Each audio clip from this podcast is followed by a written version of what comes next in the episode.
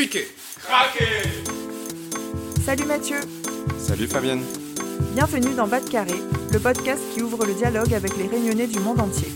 Alors ici, on reçoit des sportifs, journalistes, chefs cuisiniers, chefs d'entreprise, artistes ou encore youtubeurs, parce que chaque réunionnais a son histoire à raconter.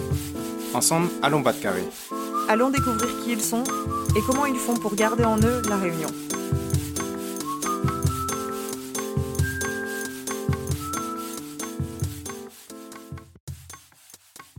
Salut Yann Salut Fabienne, comment il est? Il est la même. Aujourd'hui, j'enregistre depuis la Bretagne parce que même bas de carré, il bat de carré partout en France. Et toi, tu reviens de la Réunion il y a peu. Tu nous ramènes du soleil? Eh oui, je suis de retour à Paris après un beau séjour à la Réunion pour le soleil. Par contre, il faudra attendre un peu parce qu'on est en plein hiver. Mais dis-nous tout, aujourd'hui on est là pour un nouvel épisode. Qui accueille-t-on au micro? Eh bien, aujourd'hui, nous accueillons une femme incroyable, une réalisatrice et euh, fondatrice du festival de cinéma fantastique Même pas peur. Elle s'appelle Aurélia Mangin. Aurélia est la fille de l'artiste total Vincent Mangin-Le-Creux. Elle a grandi avec ses parents et son frère dans un domaine incroyable au tampon qui s'appelle le lieu d'art contemporain de la Réunion. Et c'est un immense musée à ciel ouvert, un lieu unique encore trop peu connu. Elle nous en parlera. Ce lieu a inspiré notamment son art et son cinéma et tout son parcours dans la mise en scène, la réalisation de films, tout autant que la création du festival Même pas peur, ce festival international du film fantastique de l'océan Indien, dont la 14e édition aura lieu à Saint-Philippe au cinéma Henri Madoré dès la semaine prochaine, du 21 au 24 février. Top, c'est un festival à ne pas manquer qui amène le fantastique, le poétique à la Réunion.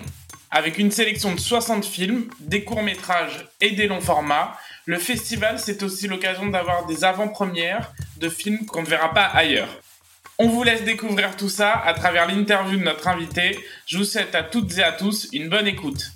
Bonne écoute, toutes Alors, bienvenue sur Bas de Carré, Aurélia. Tu es réalisatrice, mais aussi la créatrice du Festival international du film de l'océan Indien, qui s'appelle Même pas peur, et il a lieu cette année comme chaque année, je crois, au mois de février, c'est-à-dire très bientôt. Euh, c'est dans ce cadre que tu nous fais le plaisir et l'honneur de venir dans Bas de Carré aujourd'hui. Merci beaucoup. Et euh, j'ai vraiment hâte que tu nous en dises plus sur ton travail, que tu nous parles du festival. Mais avant tout, est-ce que tu pourrais brièvement te présenter, nous dire d'où tu viens pour que nos auditeurs te connaissent un peu mieux? Bah, Écoute, déjà, merci de m'accueillir. Tu me prends à chaud parce que je suis en plein montage là de la bande-annonce de la 14e édition du festival Même pas peur. Alors bah oui, je m'appelle Aurélia Mangin, je suis euh, auteure, euh, réalisatrice, actrice. J'ai aussi souvent été productrice de mes films et je suis euh, fondatrice et directrice du festival Même pas peur qui a 14 ans cette année, qui fête ses 14 ans, donc quand même 14 bougies, c'est important. Et j'ai grandi à La Réunion, ma maman est réunionnaise, mon père était franco-allemand. Et euh, j'ai passé toute mon enfance, toute mon adolescence et une grande partie aussi de l'âge adulte à La Réunion, puisque à partir de mes 22 ans, j'ai quitté La Réunion pour euh, poursuivre mes études à Paris à la Sorbonne. Et La Réunion me manquait tellement que finalement, je vis euh, chaque année six mois à La Réunion et six mois à Paris depuis plusieurs années en fait. Et j'ai jamais réussi à couper le cordon avec mon île et à me dire bon bah tiens tu vis uniquement en métropole c'est c'est pas possible. C'est-à-dire qu'au bout de trois mois que je suis à, à Paris j'ai un besoin viscéral de de me reconnecter à, à, mes racines et à chez moi. Et aussi pour comprendre qui je suis c'est hyper important de comprendre d'où je viens parce qu'il y a la Réunion certes mais pas que. Il y a le lieu d'art contemporain de l'île de la Réunion qui a été euh, bâti construit euh, sorti tout droit de l'imaginaire de mon père Vincent Mangin-Le-Creux et euh, de ma maman, Roselyne. Et en fait, du coup, moi, j'ai grandi dans ce lieu euh, merveilleux, euh, magnétique, fantastique, entouré d'œuvres et d'artistes. Et c'est cette matière-là qui a constitué totalement mon épiderme et mon cerveau. Et, et, et c'est de ça, finalement, qu'est né tout ce que je fais aujourd'hui, mes films, le festival, les scénarios et, et cette passion dévorante que j'ai pour la culture et, pour la démocratisation de la culture. Donc ce combat-là, tout ça vient en fait et de mes racines, je pense, réunionnaises et principalement de l'endroit où j'ai grandi, qui était un endroit où l'art était sanctifié et toujours sanctifié d'ailleurs. Est-ce que tu peux nous décrire un petit peu le lieu d'art contemporain du coup avant de rentrer dans l'univers du cinéma? Parce que c'est vrai que bon moi j'ai eu la chance et l'occasion de visiter euh, aux côtés de ta maman l'année dernière. Et c'est vrai que comme tu dis c'est un lieu magique magnétique. Et on peut pas se l'imaginer sans l'avoir vu, mais pour les auditeurs qui euh, ne l'ont pas encore découvert, euh, est-ce que tu peux nous, nous raconter un petit peu à quoi ça ressemble? Mais déjà, ce qu'il faut savoir quand je dis que c'est un lieu d'envergure, c'est que quand mon père et ma maman, en fait, ma mère, elle est revenue à La Réunion, donc elle est réunionnaise, elle avait vécu 15 ans, je crois, à Paris, elle a rencontré mon père là-bas. Et quand ils sont revenus euh, à La Réunion, j'avais à peine six mois, ils ont acheté un champ de canne. Donc il faut savoir qu'il y avait absolument rien sur ce lieu au départ. Et mon père, lui, était déjà artiste et a eu cette vision avec ma mère. Ils ont eu envie de construire. Au départ, c'était une galerie d'art contemporain. Donc au départ, c'était ça le projet. Et finalement, ce projet, c'est complètement décuplé dans leur tête et dans leur cerveau. Et c'est vraiment l'univers imaginaire euh, de mon père. C'est-à-dire qu'on est dans un lieu, euh, c'est 7000 mètres carrés, donc c'est énorme, entièrement dédié à l'art avec euh, plusieurs points forts. On a d'abord la chapelle Mangin, qui est en gros un énorme, immense cabinet de curiosité d'environ 300 mètres carrés, principalement dédié aux créations de mon papa. Euh, ensuite, on a le Palais Sept Portes, qui est euh, un musée qui abrite en fait 28 pièces des 28 premiers artistes qui sont venus en résidence pendant les 20 premières années du lieu d'art contemporain. C'est un lieu qui a 40 ans, plus de 40 ans aujourd'hui. Il y a le sanctuaire fantastique qui a un immense parc de sculptures dans lesquelles se mélangent à la fois les sculptures de mon père et les sculptures de tous les artistes qui sont venus en résidence euh, pendant ces 40 ans. Il y a plus d'une cinquantaine d'artistes internationaux qui ont laissé des traces, qui ont travaillé en in situ ici, qui ont laissé des, ouais, des œuvres, des sculptures, des peintures dans ce lieu, euh, dans ce lieu magique et qui en fait aujourd'hui, je pense, un des patrimoines culturels français et réunionnais, mais pas que réunionnais, français en termes d'art contemporain. Et ce qui est fabuleux, c'est que mes parents ne venaient ni l'un ni l'autre de l'art, donc c'est vraiment deux autodidactes euh, et vraiment des gens d'un milieu vraiment modeste. Donc on est loin des fondations euh, qui ont fait, qui font monter des lieux et des musées parce qu'ils ont euh, une espèce de, de, force de frappe financière. Là, on est vraiment avec, c'est l'histoire d'un couple, d'une rencontre et d'un immense amour l'un pour l'autre qui leur a permis de construire de leurs mains parce que mon père a construit tous les bâtiments lui-même, il a fait l'architecture, les plans. Donc c'est, on est vraiment sur l'œuvre d'une vie et aussi de, de, la croyance dans ses rêves et dans l'art absolu en fait. Mon père est vraiment en métropole, les experts en art le qualifient d'artiste total, de pionnier de l'art total, c'est-à-dire qu'il mélange aussi bien l'architecture, la sculpture, la peinture, la lithographie, les films. Donc on est vraiment dans quelque chose comme ça de d'hyper généreux et qui foisonne où il y a énormément de ramifications, les choses communiquent et ne sont pas mises dans des cases. Au contraire, on est dans quelque chose d'hyper vivant.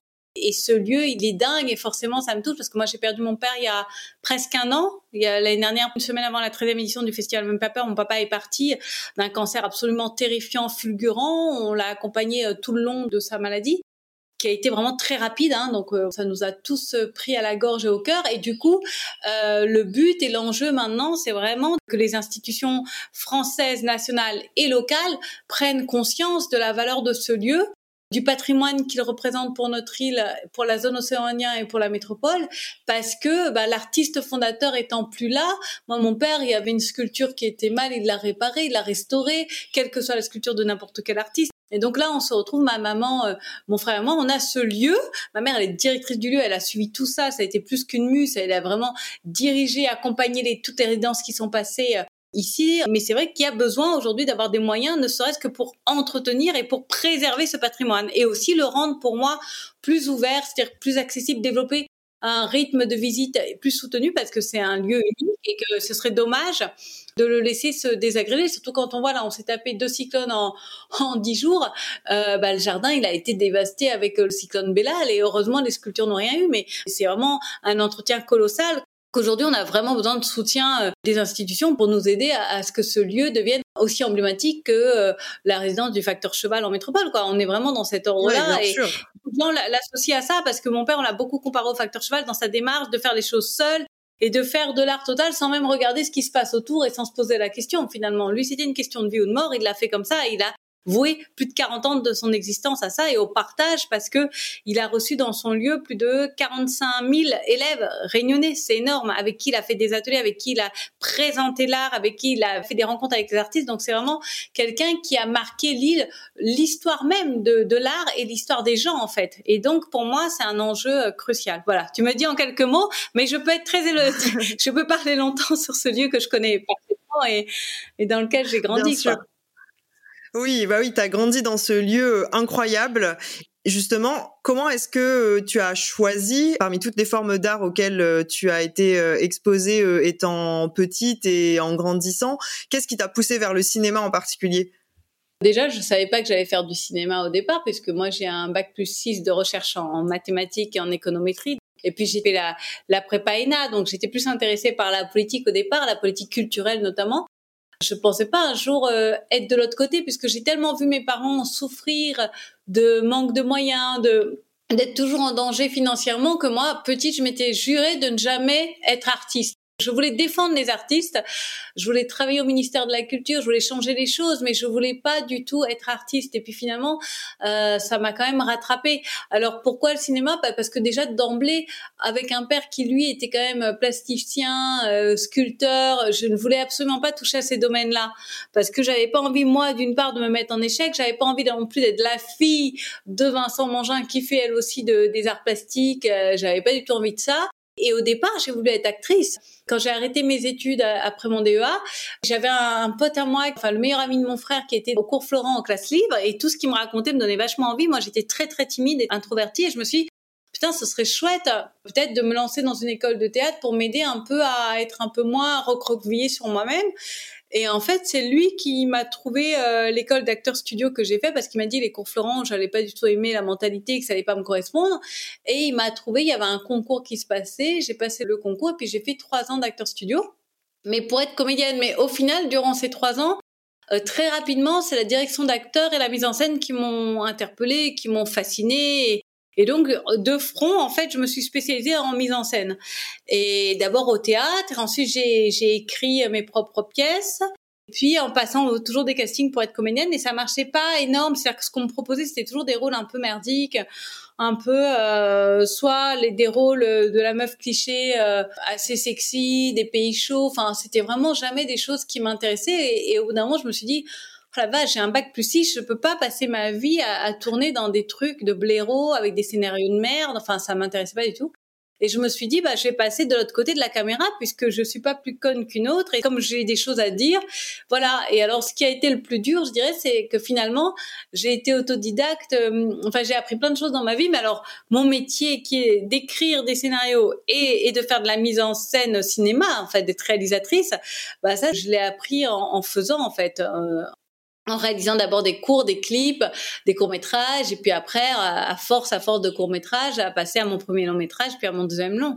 Et je crois qu'on apprend toujours, mais, mais c'est un peu un accident de parcours, quoi. Je me suis pas dit, depuis l'enfance, que je serais un jour réalisatrice ou que je serais actrice.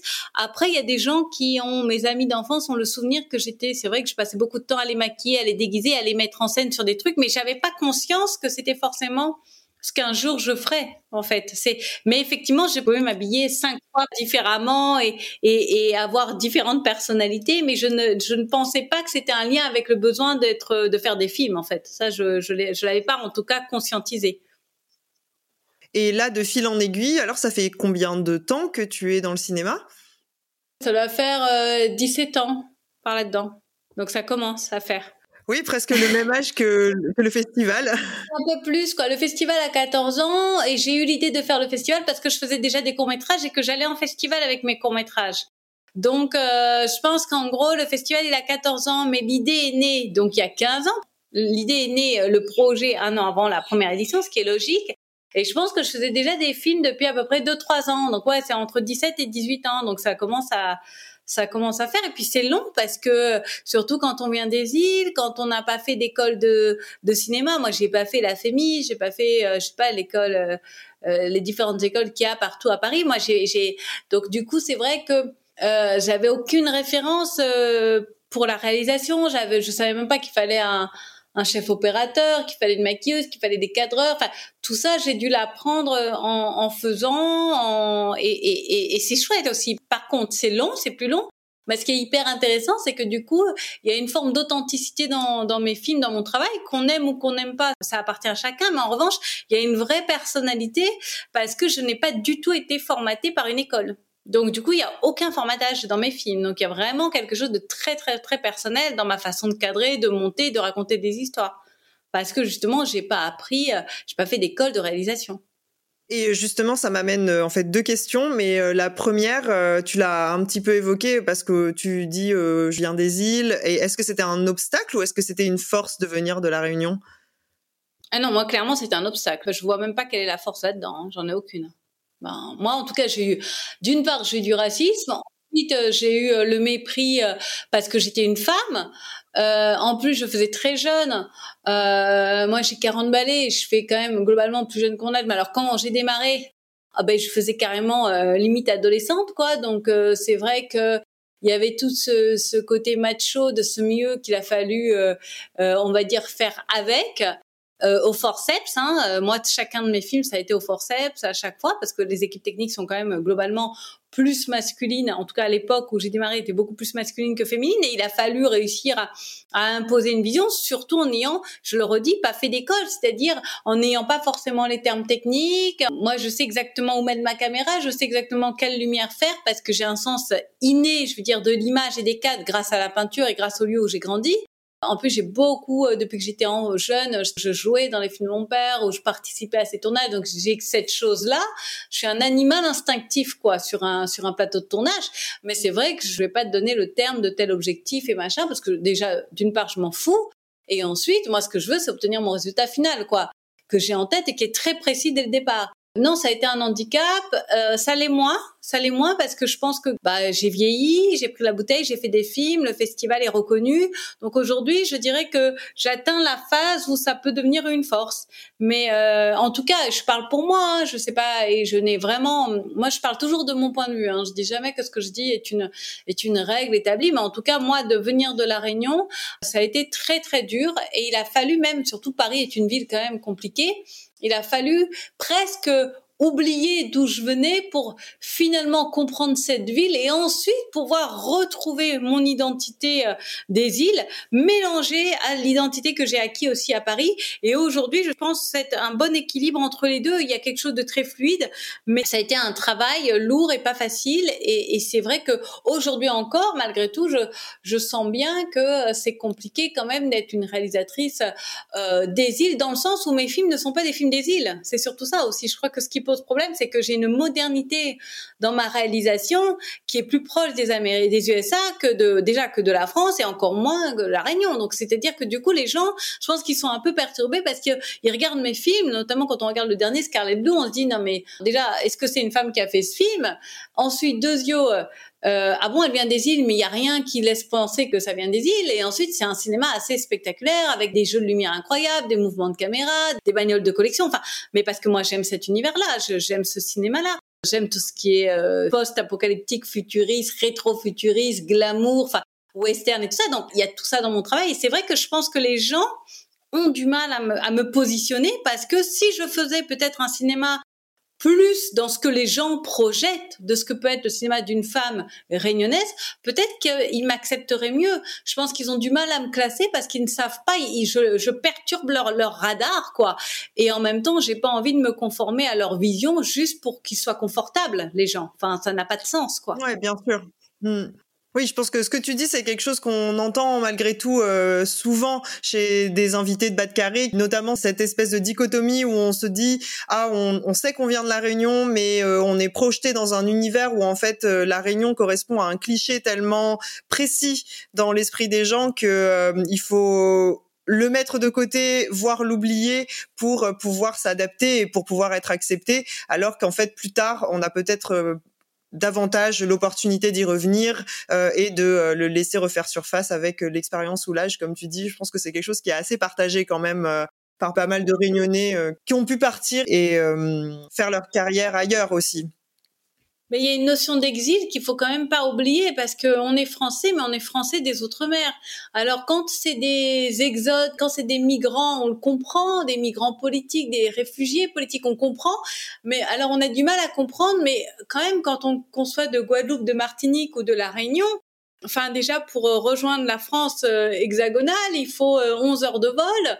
Et quand on arrive, euh, moi je sais pas, je suis arrivée, j'avais 21 ans et en plus moi d'un père euh, parisien euh, quand même, donc c'est-à-dire d'un père métro. Donc a priori ça devrait être plus simple pour moi et ça n'a pas été, ça n'a pas été parce que j'avais connu que j'avais grandi et connu que la Réunion. Donc quand on arrive là-bas, déjà il y a un climat dans lequel il faut s'adapter, il y a des codes sociaux qu'on n'a pas forcément.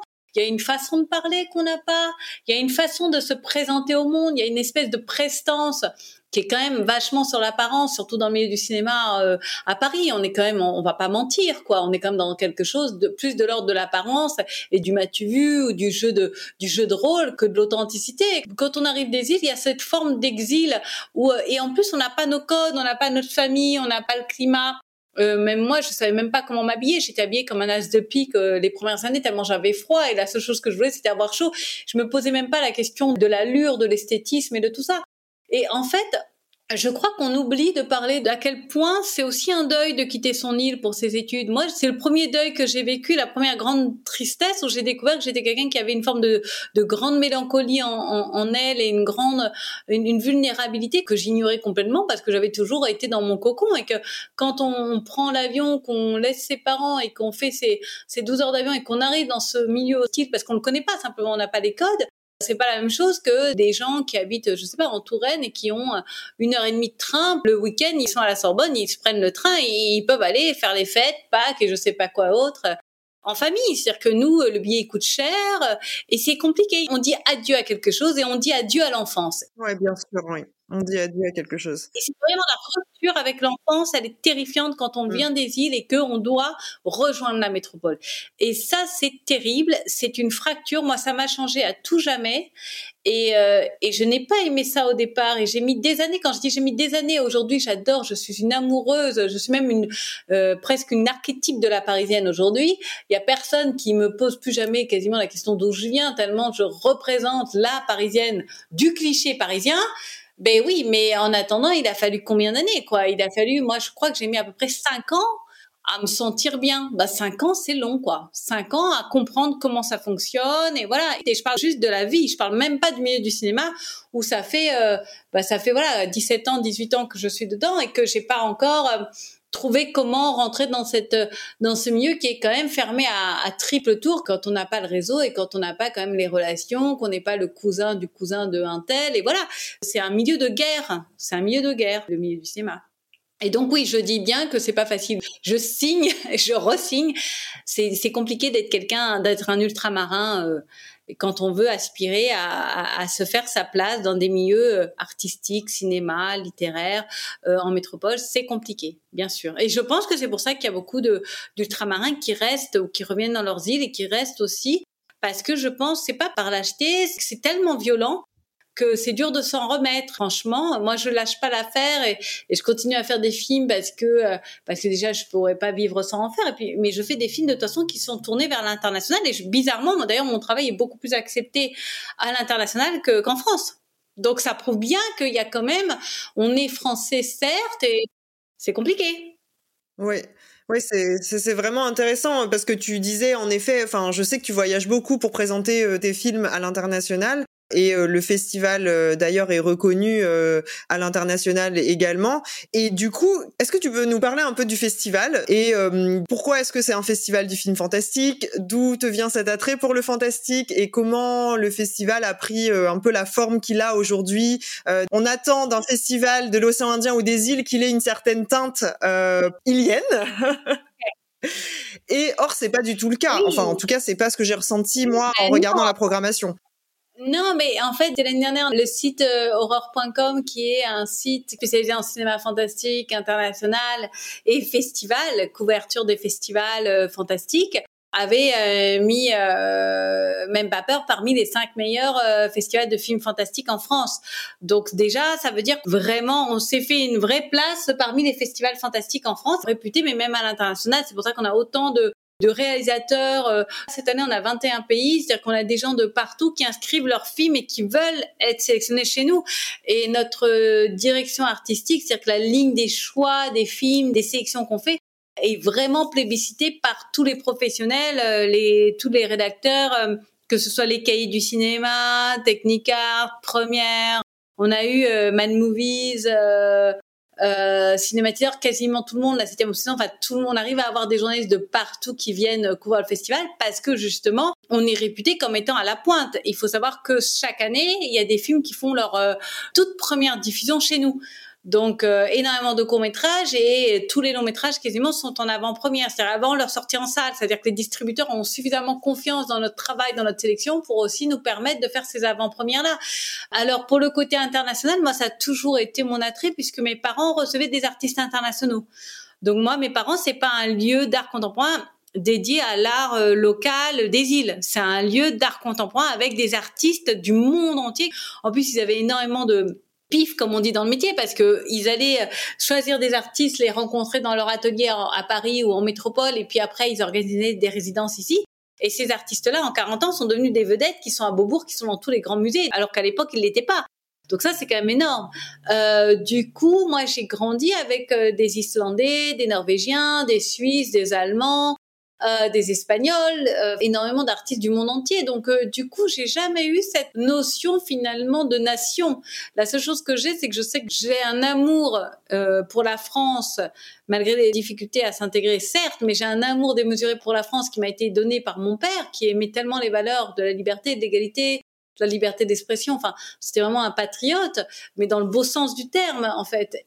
Et du coup, moi, j'ai cet amour-là, mais par contre, j'aurais jamais pu imaginer un festival qui soit pas international et qui soit pas, au contraire, une pépite, une oasis où on peut découvrir des films, des ovnis venus d'ailleurs, vu qu'on est quand même sur une île qui est toute petite et, et pour lesquelles ça coûte si cher d'aller, euh, je sais pas si on va aller dans un festival fantastique euh, en Allemagne ou euh, je sais pas, en Angleterre ou en Espagne ou en Roumanie, ça coûte tellement cher pour une famille. Donc nous, notre but, c'est vraiment de nous y aller.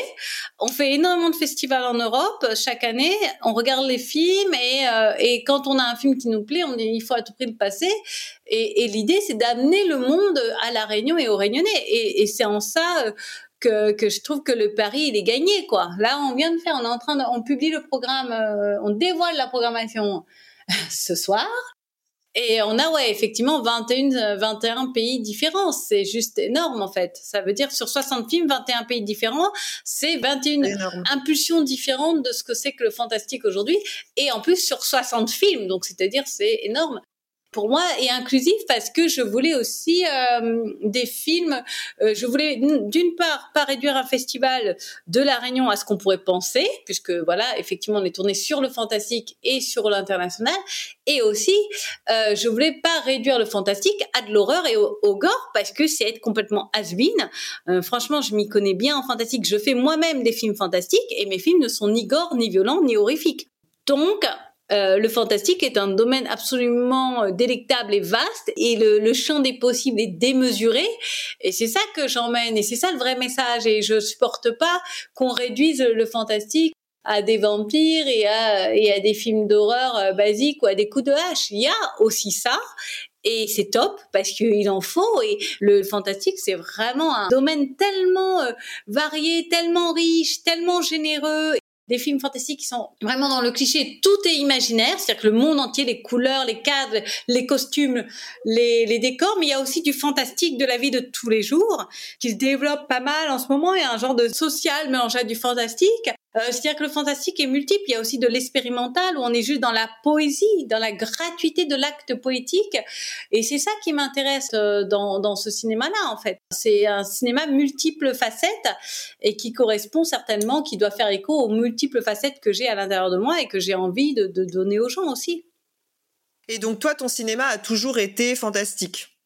Moi, je savais pas que c'était du fantastique avant qu'on me le dise, en fait premier court métrage, mais genre, je faisais des cinq minutes, quoi. Et on me disait, il faut à tout prix que tu ailles le montrer en Italie. Euh, ça fait penser à David Lynch, ça fait penser à Dario Argento, ça fait penser à ça et ça. Mais je démarrais, c'était dingue. Et finalement, euh, mon cinéma est fantastique et en même temps, comme je dis, le fantastique il est multiple. En même temps, par exemple, Fornacis a fait plus de festivals non fantastiques et on a remporté des prix dans plein de festivals qui n'étaient pas des festivals fantastiques. On a fait plus d'une trentaine de, de, festivals dans le monde. Et euh, on a été aussi bien dans des films fantastiques que dans des festivals LGBT, quand on avait gagné le prix de la mise en scène en Espagne, on était dans un festival euh, normal, enfin de cinéma, euh, voilà, et, on avait remporté le prix de la mise en scène alors qu'il y avait des comédies, des films sociaux, des, des romances, et, et, nous on avait remporté le Grand Prix. Donc euh, mon cinéma, il est, je crois qu'il est poétique surtout. Moi, je dirais que c'est surtout ça, et c'est un cinéma de l'imaginaire parce que comme je viens de la peinture, je crois que si on doit dire un vrai mot, c'est qu'on est dans une vraie poésie. On a présenté le film en Inde il y a pas très longtemps. Euh, c'était dingue, les gens étaient fous. On a fait deux projections, on était en compétition, on représentait la France dans l'un des plus gros festivals d'Inde. Et euh, le directeur de l'Alliance française, il est venu voir le film et euh, après avoir vu le film, il a adoré le film. il m'a dit, écoute, j'ai eu l'impression que si Dali avait fait un film, c'était ton film, quoi. Et donc je trouvais ça trop beau. En fait, c'était l'un des plus beaux compliments. Donc ça veut dire que moi, je suis plutôt de cet ordre-là, c'est-à-dire que je crois que mes origines de venir d'une famille euh, de d'un papa qui est peintre, qui est artiste et de, de l'art contemporain, je dirais que c'est ça qui permet le mieux de comprendre mon cinéma. Du coup, oui, c'est vrai qu'on est pris à chaque fois dans des festivals très différents. En Inde, on était en compétition avec des films vraiment oh, hyper social, euh, vraiment, vraiment, vraiment hyper dans le réalisme pur et dur. On se demandait même c'est quoi la ligne artistique, enfin c'est quoi la, la, direction, parce que nous on était en compétition avec ces mêmes gens en fait finalement. Et, et c'est ça qui est chouette en fait. C'est pour ça que je dis que c'est compliqué de faire des cases. Je dirais que c'est un terme générique qui permet, dans notre ligne à, même pas peur, c'est on fait très attention à l'image, à la qualité de l'image et à la qualité du son, puisque j'organise ce festival depuis euh, des années avec euh, mon co-organisateur Nicolas Luquet, qui lui est ingénieur du son, sound designer et compositeur pour le cinéma. Donc lui, il attache une énorme importance à la qualité sonore d'un film. Et moi, je suis réalisatrice et je travaille énormément les costumes et la lumière sur mes films. Je me soucie beaucoup qu'un film soit plastiquement bien réalisé. Alors des fois il y a des entorses, hein. des fois il y a un film, l'image elle est un peu rugueuse, mais mais ça sert le propos ou, euh, le scénario est tellement puissant qu'on se dit ok, mais globalement c'est vrai qu'on est quand même dans des recherches esthétisantes au niveau plastique et au niveau sonore. Et aussi on aime bien quand ça va un peu loin, enfin quand on est, on n'aime pas trop le basique quoi. Moi, j'aime bien quand, quand, un film, c'est comme un millefeuille, hein, qui a plusieurs couches de lecture. S'il y a qu'une seule couche, je m'ennuie profondément parce que j'ai compris. Et en fait, je déteste comprendre trop vite les choses. J'aime bien quand il y a quand il y a des problématiques à résoudre et, quand je suis un peu perplexe devant un film. Je trouve ça plus intéressant. Ouais, tout à fait, je comprends. Il y a des gens qui adorent comprendre vite. Hein. Moi, au contraire, plus les choses sont complexes, plus il y a des lignes de lecture, plus deux personnes voient le film, ils n'ont pas la même interprétation, plus je trouve le film intéressant. Certains vont dire ah bah justement le film il n'est pas bon parce que tout le monde n'a pas compris la même chose. Bah moi je dis au contraire le film est bon parce que personne n'a compris la même chose.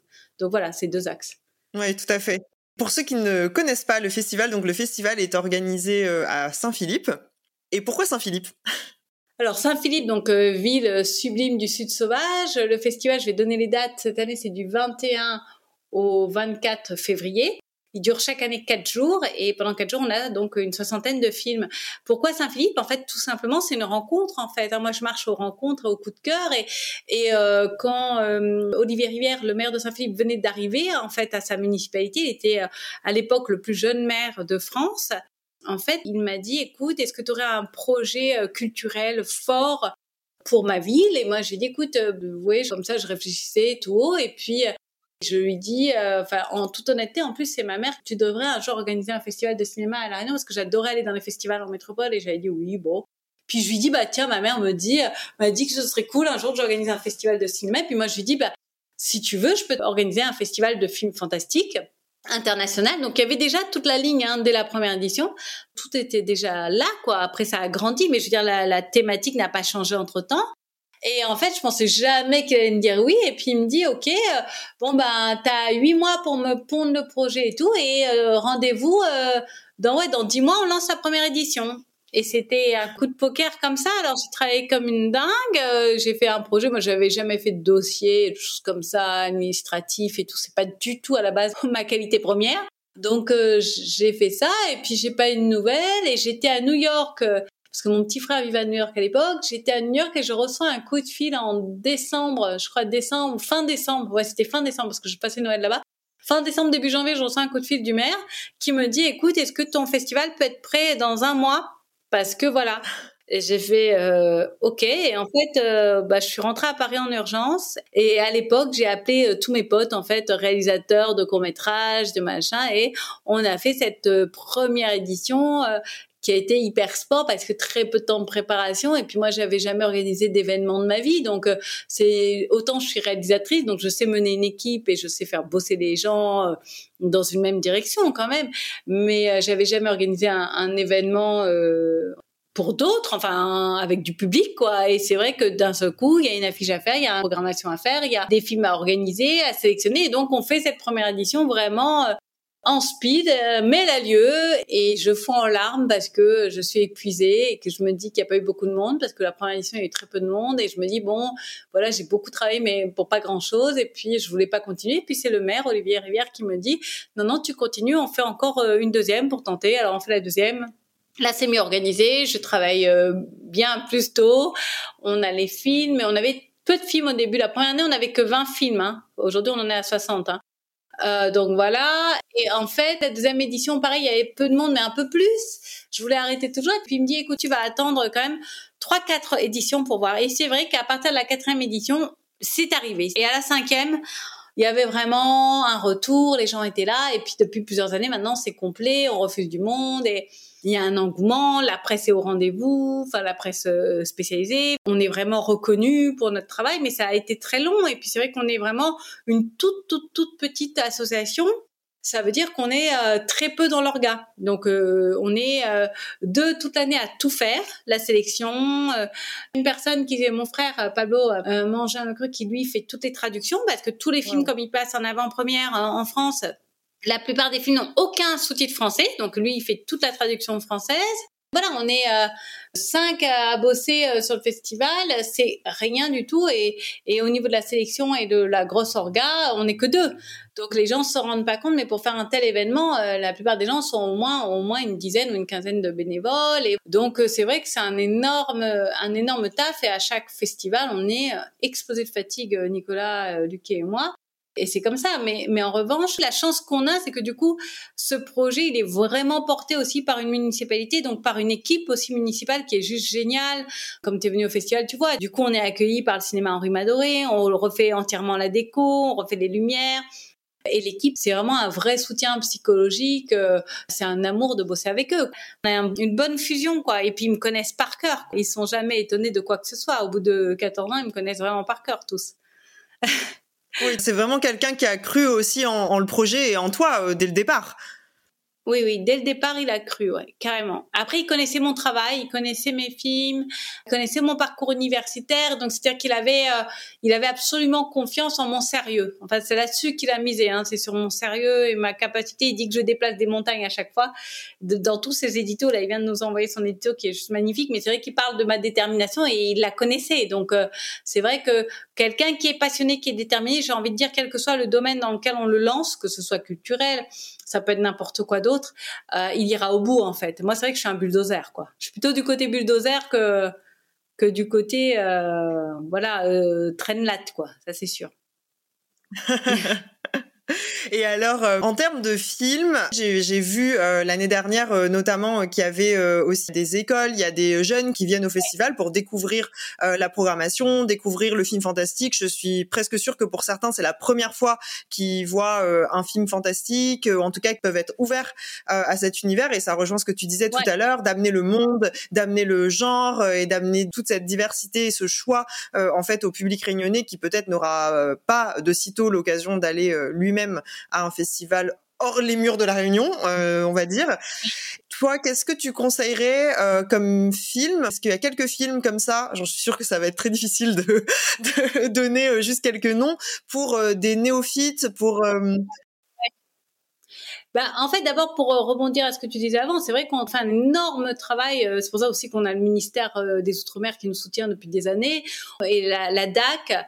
Et c'est vrai qu'on fait un énorme travail auprès des scolaires parce que moi, comme j'ai grandi avec un papa qui a ouvert son musée et qui a toujours travaillé pour la démocratisation de l'art, dès la création du festival, dès la première édition, il y avait des sélections écoles et des sélections collèges. Donc ça, c'est important de le voir. Dès la première édition, en fait, ce volet scolaire éducatif était totalement inclus et c'est pas à côté hein, parce qu'ils ont quand même deux jours pleins. Le festival dure quatre jours.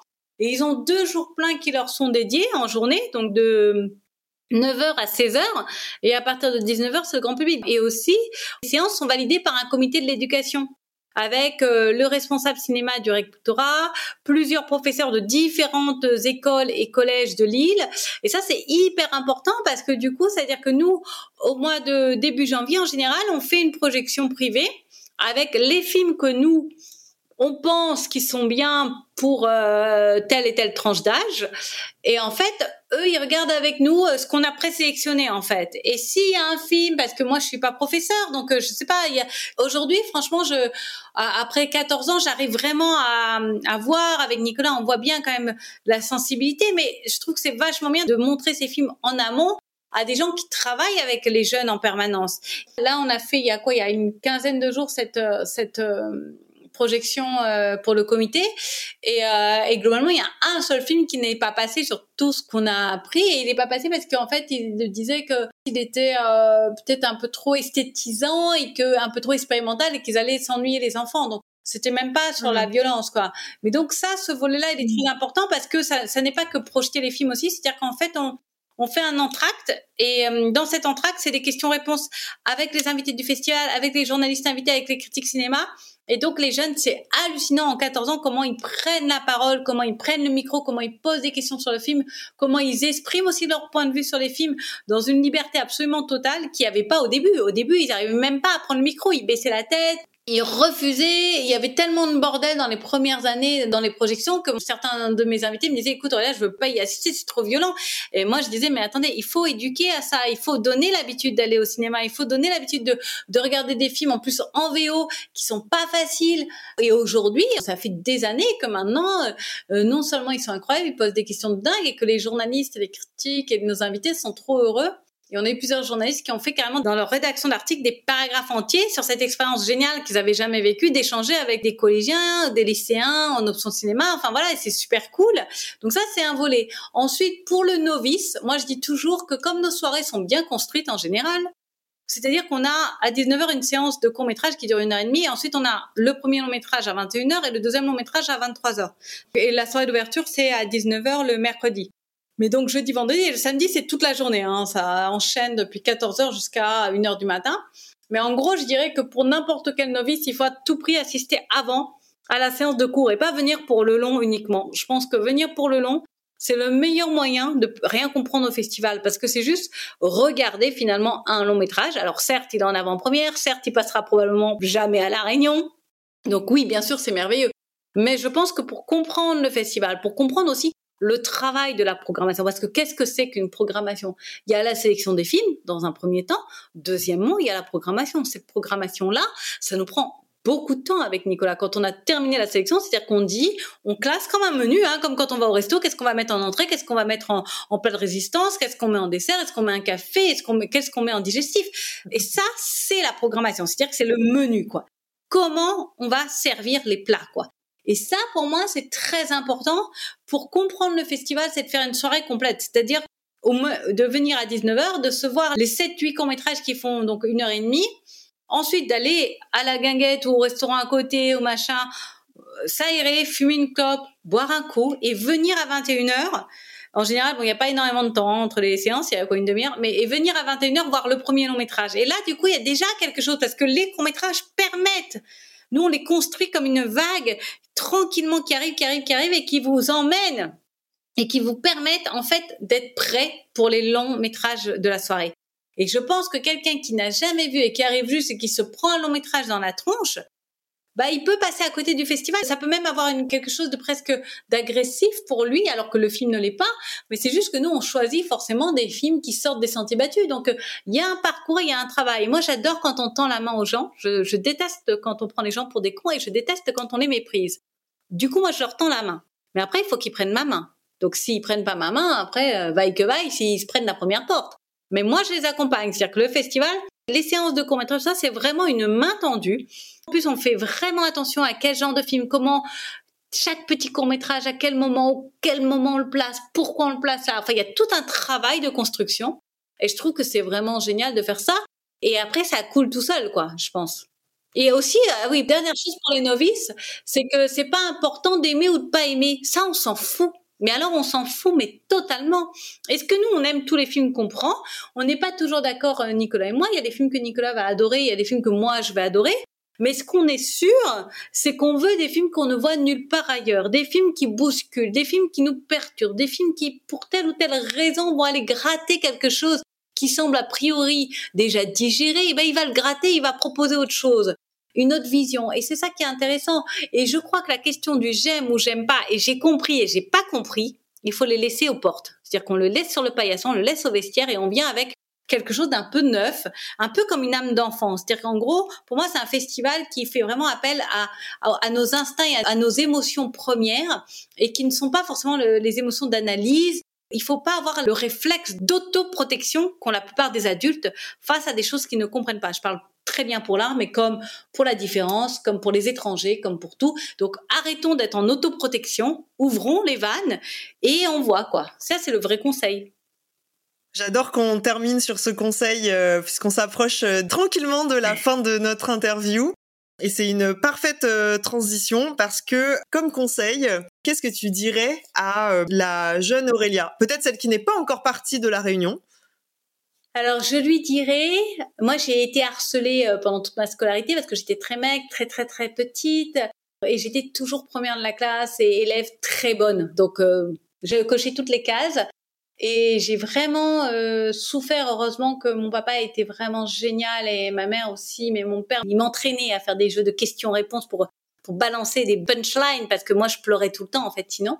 Mais je dirais à cette petite fille, ta différence et ta vision du monde qui aujourd'hui est le pire fardeau que tu portes, n'aie pas peur parce que ça va devenir ta grande force. Donc ça, c'est ce que je dirais. Je n'ai pas peur de toi et n'aie pas peur de qui tu es parce que ça va devenir ta force et ça va devenir ton rayon de soleil et ton leitmotiv dans la vie et on va t'aimer pour les raisons pour lesquelles on t'a détesté toute ta vie. Donc ça, c'est ce que je dirais à moi-même si, si j'avais pu, si j'avais eu l'occasion de me retrouver face à moi petite, je, je dirais ça c'est clair. N'aie pas peur d'être qui tu es. Ouais, et, ils finiront par t'aimer. Hmm. Et euh, selon toi, quelle euh, réunionnaise ou réunionnais devrions-nous tous connaître? Bah alors moi je vais être euh, alors cocorico clairement parce que moi je trouve que mon père Vincent Mangin Le Creux, je crois qu'il n'est pas assez connu, il a souffert d'ailleurs de ça. Euh, mon père était a souffert, je pense, il était prolifique, incroyablement tout le temps à travailler dans son atelier, mais il n'a pas beaucoup tapé à la porte du monde parce qu'en fait, il était plus dans ses créations. Il y a ceux qui sont des gens de la com, il y a ceux qui sont dans le faire. Mon père était vraiment un artiste. D'ailleurs, il détestait ce mot. Il disait chef-d'œuvrier parce qu'il a consacré sa vie à essayer de faire des chefs-d'œuvre. Il sait jamais s'il y est arrivé, mais à faire de sa vie un chef-d'œuvre, une façon de vivre à 100% dans l'art. Et je crois qu'il a souffert de, partir sans avoir suffisamment de reconnaissance, même s'il a eu des reconnaissances nationales, il y a eu plusieurs médailles et tout ça. Donc euh, l'État l'a largement euh, adoubé, je crois que c'est le mot qu'on dit, mais en tout cas, lui a souffert de ce manque-là. Et donc je dirais qu'il faut absolument connaître les œuvres et la création de mon père. Voilà, mon père, Vincent Mangin-Le Creux, son lieu d'art contemporain, je pense que c'est quelque chose qu'il faut absolument connaître. Et pour ton expression, c'est ça après. Hein oui, oui. Mais je partage, euh, je partage ce que tu dis euh, par rapport au travail de ton père. Bon, alors c'est pas parce qu'on est dans cette interview toutes les deux hein, que je dis ça, mais euh, c'est vrai que je trouve que c'est un travail fantastique et qui mériterait vraiment d'être plus connu. Et pour revenir sur ce que tu disais au tout début de l'interview, que c'est vraiment un travail qui mériterait d'être soutenu par des institutions, d'être valorisé, parce que ça demande en effet de l'entretien, donc mmh. bien sûr tout cet aspect matériel, mais aussi toute la richesse et l'ouverture et c'est si différent de ce qu'on a l'habitude de voir aussi, que ce soit bien sûr à La Réunion, mais aussi ailleurs. Euh, on n'a pas euh, l'occasion, enfin tu mentionnais le facteur cheval, c'est des lieux uniques en fait. Toutes les villes n'ont pas un lieu, un, un, musée à ciel ouvert comme le lieu d'art contemporain euh, de tes parents. Et c'est vrai que bah, personnellement, je recommanderais euh, aussi à tous les Réunionnais et toutes les personnes qui viennent visiter la Réunion euh, de s'arrêter et de venir découvrir euh, découvrir le travail de ton papa. Bah oui, en plus il y a il y a le site internet qui permet déjà de pas de se rendre compte parce que les photos, je trouve, rendent jamais grâce aux œuvres qui sont géantes, mais il y a le site qui est euh, où les gens peuvent euh, se rendre déjà et voir quand même euh, une partie du lieu qui est quand même euh, phénoménale, ouais. Ouais, tout à fait. Et alors, effectivement, dernière question de cette interview. Quelle expression créole tu voudrais partager avec nous aujourd'hui? Alors moi, c'est une expression que ma mère m'a rabâchée à toute ma putain d'enfance et qu'elle me dit tout le temps. Donc euh, je vais le dire, c'est elle dit tout le temps euh, pas capable et mort sans essayer. Et ça pour moi, je dirais que c'est vraiment mon leitmotiv dans la vie. En gros, euh, comment tu traduis ça? C'est que les gens, euh, les gens qui se disent euh, incapables n'ont jamais essayé, quoi. Et à chaque fois que j'ai eu envie de faire un film, à chaque fois que j'ai eu envie bah, de monter le festival, à chaque fois que j'étais au bord d'une falaise à devoir prendre la décision de lancer un gros projet, elle m'a toujours dit euh, pas capable, les morts sans essayer. Et c'est vraiment un truc qui est fort pour dire mais arrêtons d'avoir peur et essayons et au pire on tombe mais allons-y quoi allons-y travaillons battons-nous et et, et surtout allons toujours de l'avant. Et ma mère, c'est une vraie guerrière. Franchement, s'il y a bien quelqu'un qui me fout un coup de pied au cul en permanence, euh, ben c'est ma mère, quoi. je peux absolument pas me reposer deux secondes parce que de toute façon, elle arrive derrière et elle veut que je fasse toujours plus de choses. Donc voilà. C'est génial.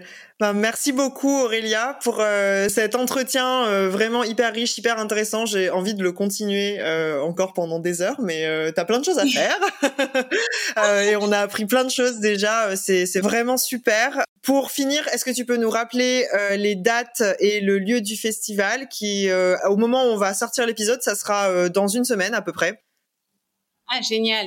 Alors, la 14e édition du festival Même Pas Peur, c'est du 21 au 24 euh, février, donc 2024 au cinéma Henri Madoré dans la magnifique ville de Saint-Philippe. Et en fait il y a toute la programmation la bande annonce euh, tout sur euh, le site du festival festival mempapeur.com et aussi on est hyper actif sur Facebook et sur Instagram. Donc de toute façon les gens ils, ils trouvent notre page Facebook il y aura tout on partage tout et les entrées sont gratuites. Ah oui, ça c'est important aussi de le dire parce qu'on n'en a pas parlé, mais c'est un aspect aussi qui a été dès le départ euh, mis en place. Je me bats euh, avec les partenaires pour avoir du soutien, pour justement pouvoir permettre de maintenir cette gratuité. Il faut savoir que payer euh, un pass pour assister à toutes les projections dans un festival, c'est autour de 100, 150 euros. Et nous, en fait, on fait vraiment les entrées gratuites pour permettre justement aux plus modestes, aux différentes classes sociales, aux, jeunes aussi qui n'ont pas envie de demander à leurs parents euh, de l'argent pour le cinéma et tout ça, qu'ils puissent venir. Et donc, euh, pour moi, c'est vraiment un engagement aussi qui montre en fait mon envie et notre envie à notre association de d'ouvrir le cinéma et du cinéma exigeant à toutes les catégories sociales, quoi.